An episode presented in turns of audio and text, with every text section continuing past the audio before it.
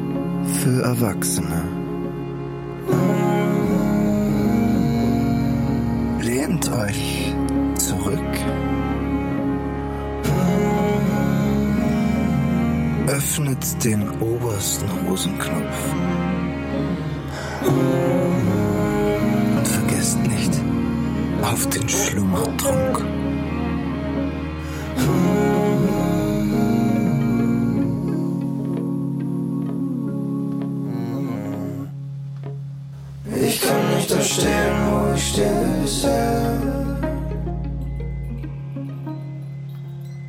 Ich kann nicht mehr schweben, wo ich schwebe bisher.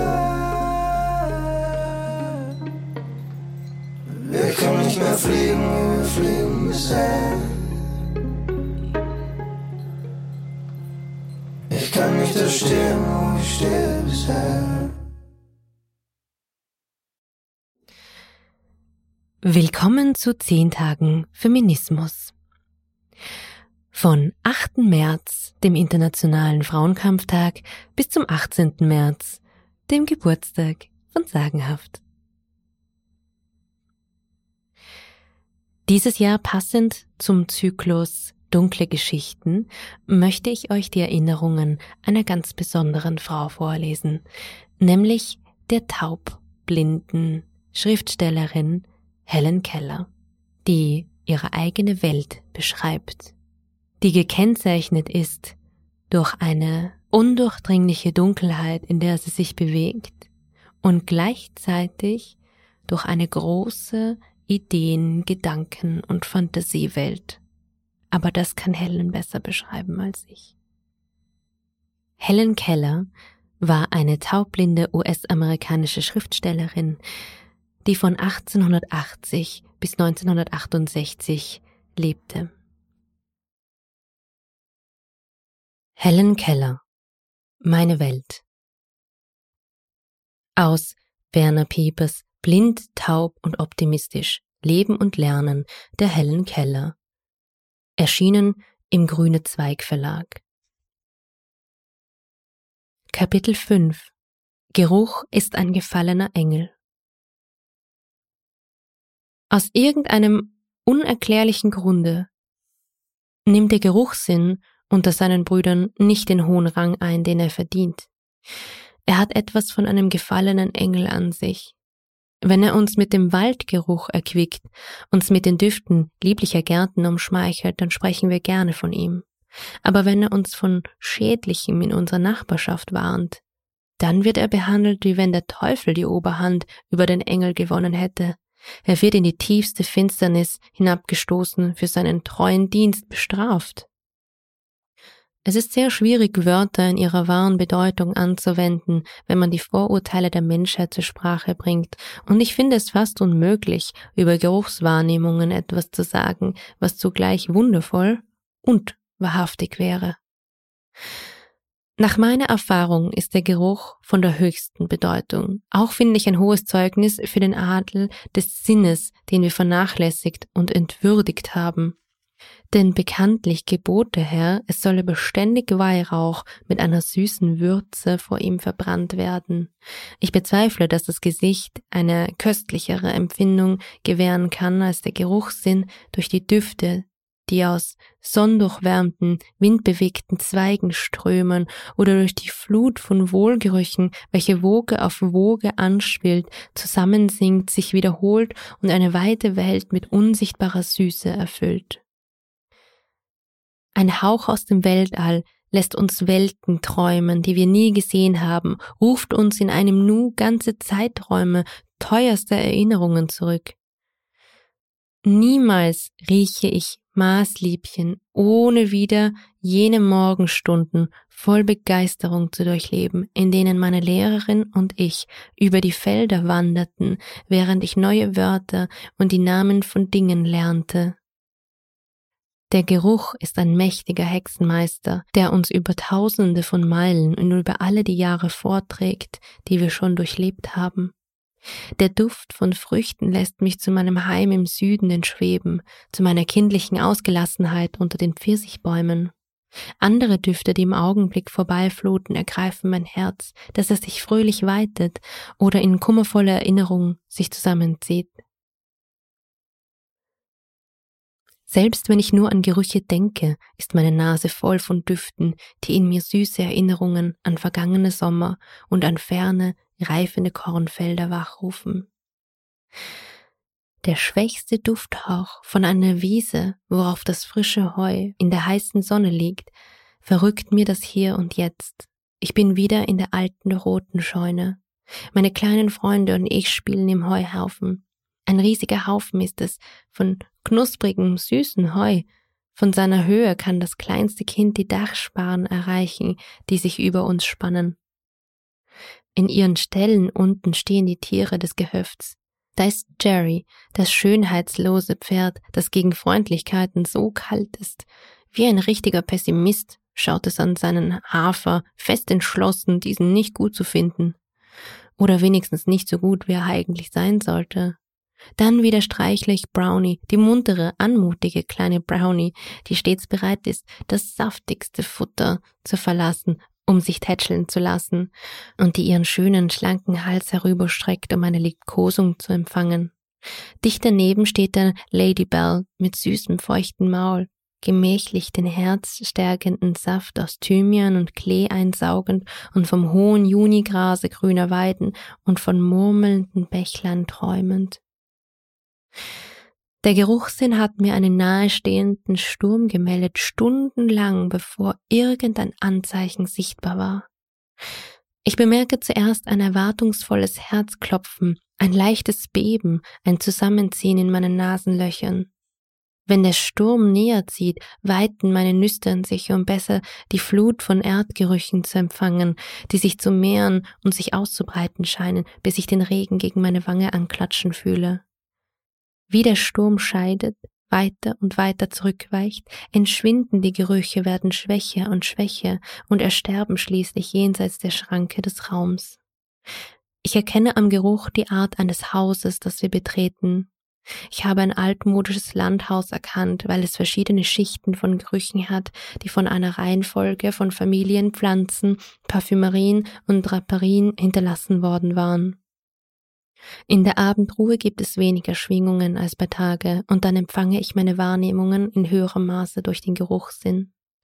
Der Schwefelgeruch eines Streichhölzchens sagt mir, dass die Lampen angezündet werden. Später bemerke ich eine irrende Fährte von Geruch, der hin und her flackert und dann verschwindet. Das ist das Signal für die Nachtruhe. Die Lichter sind ausgelöscht.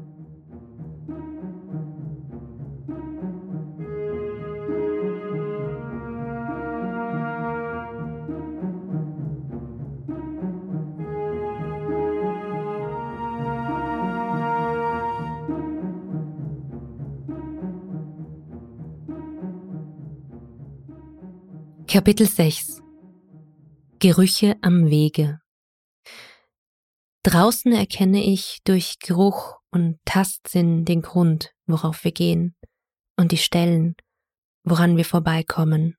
Zuweilen, wenn es windstill ist, sind die Gerüche so gruppiert, dass ich den Charakter der Landschaft erkenne und eine Heuwiese, einen Dorfladen, einen Garten, eine Scheune, ein Bauerngehöft mit offenen Fenstern, ein Fichtenwäldchen gleichzeitig ihrer Lage nach erkenne. Neulich schritt ich einem mir vertrauten Walde zu.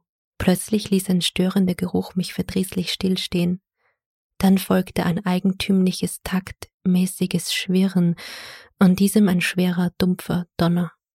Ich verstand den Geruch und die Erschütterung nur zu gut.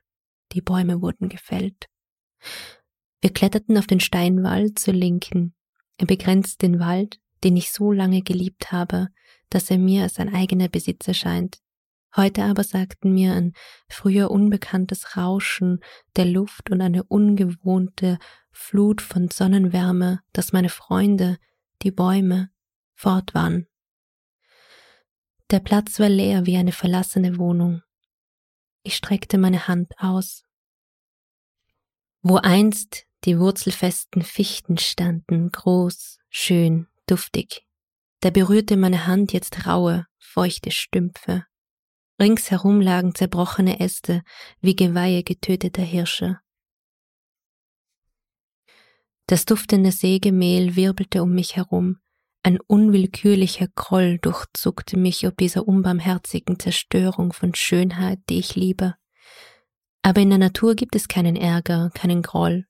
Die Luft ist gleichmäßig mit Düften des Lebens wie der Zerstörung beladen.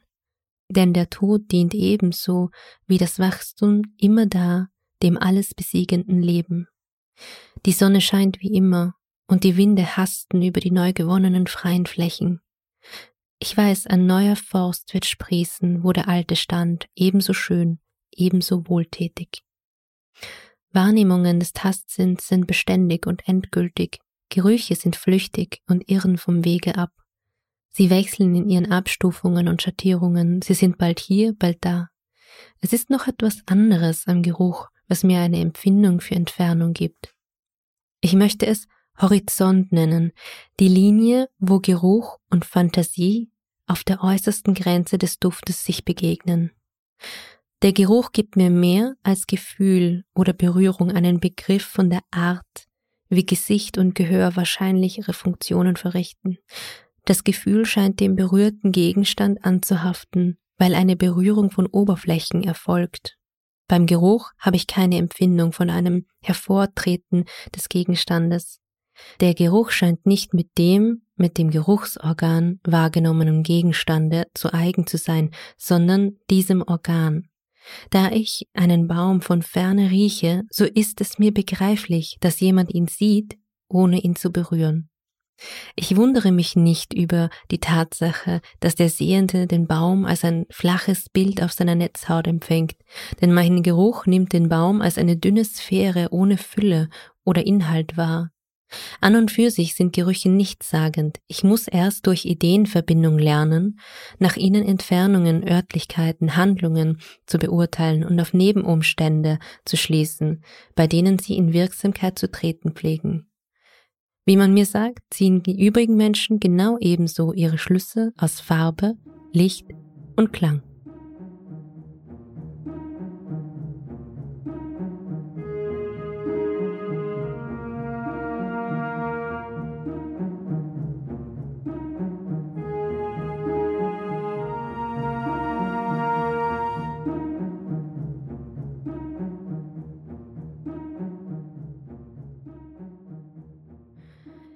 Kapitel 7 Trügerischer Personengeruch Ausdünstungen sagen mir viel Neues von Menschen. Oft erkenne ich daran die Arbeit, womit sie beschäftigt sind.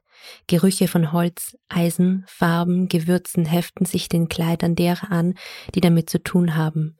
So kann ich den Tischler vom Eisenarbeiter unterscheiden, den Künstler vom Maurer oder Apotheker. Wenn jemand schnell von einem Ort zum anderen geht, bekomme ich einen Geruchseindruck von dem Ort, wo er gewesen ist, der Küche, dem Garten oder der Krankenstube. Angenehme Gedanken an Frische und guten Geschmack gewinne ich durch die Gerüche von Seife, Toilettenwasser, sauberen Kleidern, Handschuhen, wollenen und seidenen Stoffen. Ich besitze allerdings nicht den allwissenden Spürsinn des Hundes oder des wilden Tieres. Nur Lahme und Blinde brauchen meine geschickte Verfolgung zu fürchten, denn außer Wasser, kalten Fährten und verwirrenden, kreuzenden Spuren gibt es doch so manches andere, was mich irreleitet.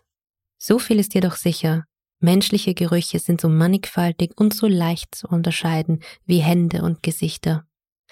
Die teuren Gerüche derer, die ich liebe, sind so bestimmt, so unverkennbar, dass nichts sie völlig verwischen kann. Sollten auch viele Jahre verstreichen, bis ich einen vertrauten Freund wiedersehe, ich glaube, ich würde im Herzen Afrikas augenblicklich seinen Geruch erkennen, ebenso schnell wie mein bellendes Brudergeschöpf. Vor langer Zeit küsste mich einmal im Menschengedränge eines Bahnhofes eine vorübereilende Dame. Ich hatte nicht einmal ihr Kleid berührt, aber sie hinterließ mir mit ihrem Kuss einen Duft, der mir eine schnelle Vorstellung von ihr gab. Es ist viele Jahre her, seit sie mich küsste, aber ihr Geruch ist noch frisch in meinem Gedächtnis. Es ist schwierig, die Sache an sich, den trügerischen Personengeruch in Worten auszudrücken. Es scheint für Gerüche keinen angemessenen Wortschatz zu geben. Ich muss daher zu Umschreibungen und Gleichnissen meine Zuflucht nehmen.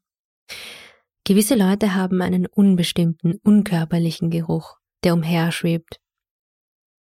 Er spottet jedes Versuchs, ihn unter einen bestimmten Begriff zu bringen. Zuweilen begegne ich Leuten, denen ein unterscheidender Personengeruch fehlt. Ich finde solche Menschen selten lebhaft oder unterhaltend. Andererseits besitzen Leute mit stark ausgeprägtem Geruch oft große Lebhaftigkeit, Willens- und Geisteskraft. Die Ausdünstungen von Männern sind in der Regel stärker, lebhafter, schärfer unterschieden als die von Frauen.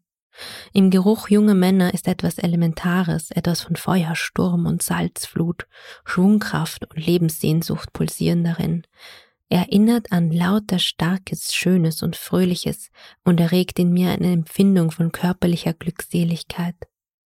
Ich möchte wohl wissen, ob auch andere bemerken, dass alle kleinen Kinder denselben Geruch haben, rein, einfach, unentzifferbar wie ihre schlummernde Persönlichkeit. Erst im Alter von sechs oder sieben Jahren beginnen sie einen wahrnehmbaren Eigengeruch zu haben. Dieser entwickelt sich und reift mit ihren Geistes- und Körperkräften.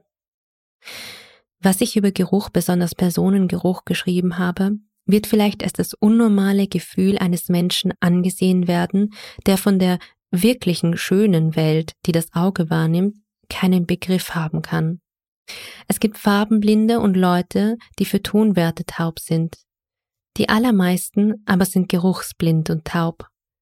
Wir sollten eine musikalische Komposition nicht auf das Zeugnis eines Ohres hin verdammen, das nicht eine Note von der anderen zu unterscheiden weiß, und wir sollten nicht ein Gemälde nach dem Wahrspruch eines farbenblinden Kritikers beurteilen. Die Geruchswahrnehmungen, die mein Leben mit Freude und Belehrung erfüllen, es frei und weit machen, sie sind nicht etwa weniger lieblich, bloß weil eben ein Kritiker, der den breiten, hellen Weg der Gesichtswahrnehmungen wandelt, seinen Geruchssinn nicht ausgebildet hat. Ohne die scheuen, flüchtigen, oft unbemerkten Empfindungen, aber auch Gewissheiten, die ich durch Geruch, Geschmack und Gefühl erhalte, wäre ich gezwungen, meinen Begriff vom Weltall ganz und gar nur von anderen zu empfangen. Mir würde die Alchemie fehlen, durch die ich jetzt Licht, Farbe und den proteusschen Funken in meine Welt bringe.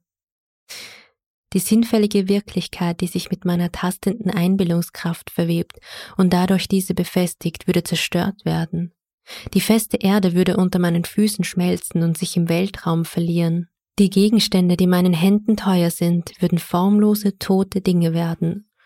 Und ich würde als ein unsichtbares Gespenst unter ihnen wandeln.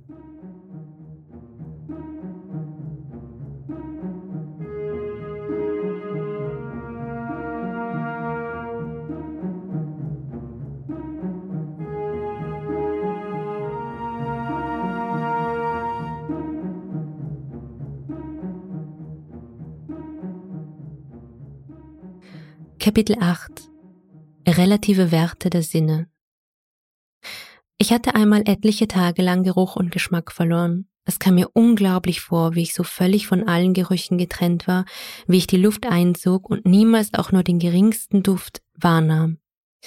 Dieses Gefühl glich wahrscheinlich, wenngleich in geringerem Grade, dem eines Menschen, der zum ersten Male seine Sehkraft verliert und es nun gar nicht erwarten kann, das Licht wiederzusehen, der jeden Tag, jede Minute darauf hofft.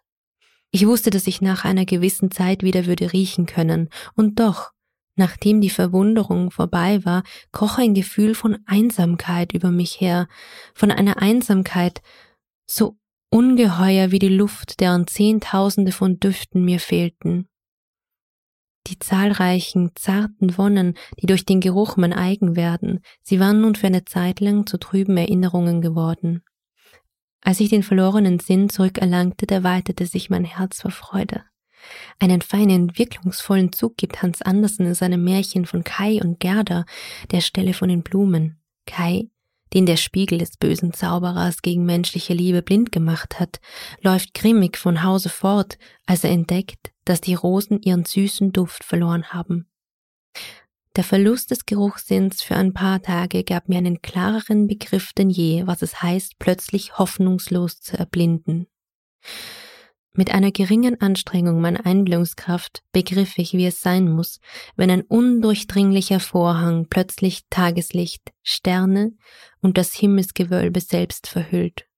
Ich sehe, wie die Augen des Blinden nach dem Lichte streben, indes er ängstlich die altbekannten Wege zu gehen sucht, bis endlich die ewig unveränderte Leere rings um ihn herum ihm die Gewissheit einprägt, dass die Dunkelheit Wirklichkeit ist. Der zeitweilige Verlust des Geruchssinns bewies mir außerdem, dass das Fehlen eines Sinnes die geistigen Fähigkeiten nicht zu beeinflussen braucht und dass es die bildliche Vorstellung von der Welt nicht verzerrt. Und so ziehe ich den Schluss, dass Blindheit und Taubheit nicht die innere Ordnung des Intellekts zu stören brauchen. Ich weiß, dass ich, selbst wenn es für mich keine Gerüche gäbe, trotzdem noch einen beträchtlichen Teil der Welt besitzen würde. Eine Fülle von Neuem und Überraschendem würde sich mir auftun, Erlebnisse würden in der Dunkelheit sich häufen. In meiner Bewertung der Sinne stelle ich den Geruch ein wenig tiefer als das Ohr, das Gefühl aber viel höher als das Auge. Da finde ich nun, dass große Künstler und Philosophen in dieser Hinsicht mit mir übereinstimmen. Diderot sagt, ich fand, dass von allen Sinnen das Gesicht der oberflächlichste war, das Gehör der stolzeste, der Geruch der wollüstigste, der Geschmack der abergläubigste und unbeständigste, das Gefühl der tiefste und philosophischste.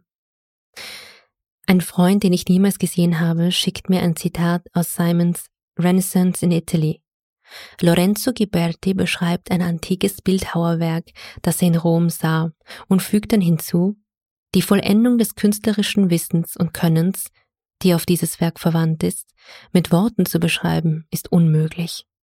Die auserlesensten Schönheiten des Werkes können nicht mit dem Auge entdeckt werden, sondern nur mit der Hand, die darüber hinstreicht. Von einer anderen klassischen Marmorarbeit in Padua sagt er, als der christliche Glaube triumphierte, wurde die Statue an diesem Ort versteckt.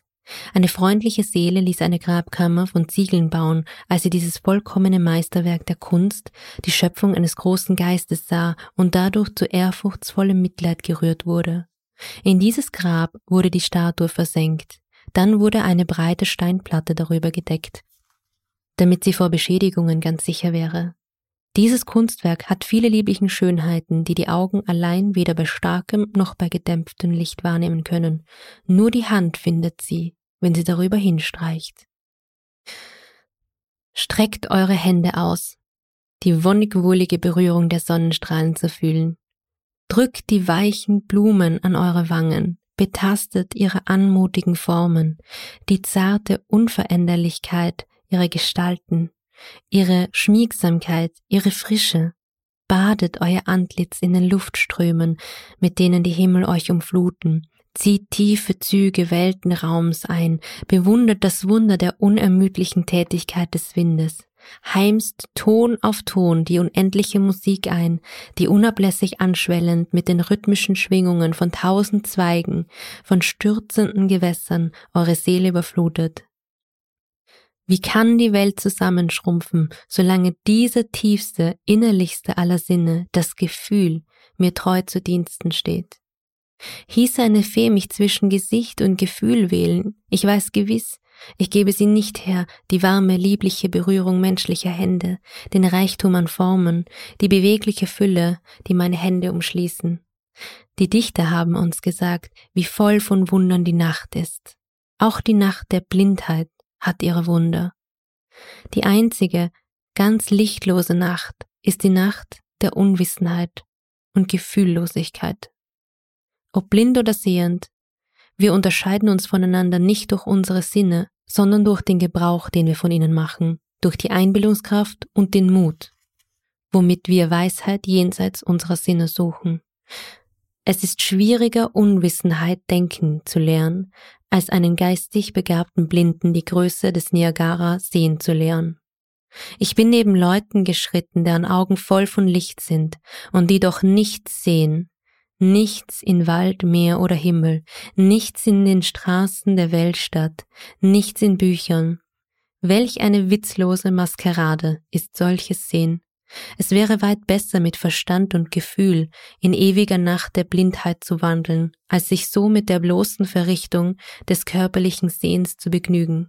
Sie haben Sonnenuntergang, haben Morgenhimmel, haben den Purpur ferner Berge, und ihre Seele geht durch diese Zauberwelt und sieht von aller Schönheit nichts. Das Unglück, blind zu sein, ist unermesslich, unersetzlich. Aber es beraubt uns nicht unseres Anteils an den Dingen, auf die es ankommt, an Hilfsbereitschaft, Freundschaft, Humor, Fantasie, Weisheit. Der geheime innere Wille, der weist dem Geschick des Menschen die Bahn. Es steht in der Macht unseres Willens, gut zu sein, zu lieben und geliebt zu werden und zu denken, damit wir weiser werden. Diese geistgeborenen Kräfte besitzen wir ebenso wie Gottes Kinder alle. Darum sehen auch wir die Blitze und hören den Donner von Sinai. Auch wir ziehen durch Wildnis und Einsamkeit und Gott lässt für uns die Wüste blühen wie einen Rosenbusch. Auch wir ziehen ins gelobte Land, die Schätze des Geistes zu erwerben und die unsichtbare Allgegenwart von Leben und Natur. Ein Blinder, der Geist hat, tritt dem Unbekannten entgegen, ringt damit. Und was anderes tut die Welt sehender Menschen.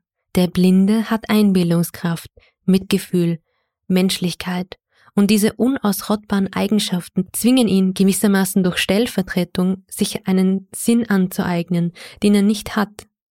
Stößt er auf Wörter, die sich auf Farbe, Licht, Physiognomik beziehen, so redet und sucht er so lange, bis er durch analoge Schlüsse von den Sinnen, die er hat, ihre Bedeutung herausbekommen hat. Ich habe eine natürliche Neigung zu denken und Schlüsse zu ziehen, wie wenn ich fünf Sinne hätte, statt meiner drei. Auf diese Neigung habe ich gar keinen Einfluss. Sie ist unwillkürlich, instinktiv, haftet meinem Wesen an. Ich kann meinen Geist nicht zwingen, ich fühle zu sagen, statt ich sehe oder ich höre. Prüfe ich das Wort fühlen genauer, so stellt sich heraus, dass es nicht weniger konventionell ist als sehen oder hören wenn ich Wörter suche, die die Einwirkung der äußerlichen Welt auf meine drei körperlichen Sinne ganz genau bezeichnen sollen. Wenn ein Mensch sein Bein verliert, treibt ihn sein Gehirn immer noch an, zu gebrauchen, was er nicht mehr hat und wovon er doch fühlt, dass es noch da ist. Ist vielleicht das Gehirn so beschaffen, dass es seine Tätigkeit, wodurch die Sinne des Geistes und des Gehörs belebt werden, noch fortsetzt, nachdem Auge und Ohr zerstört sind?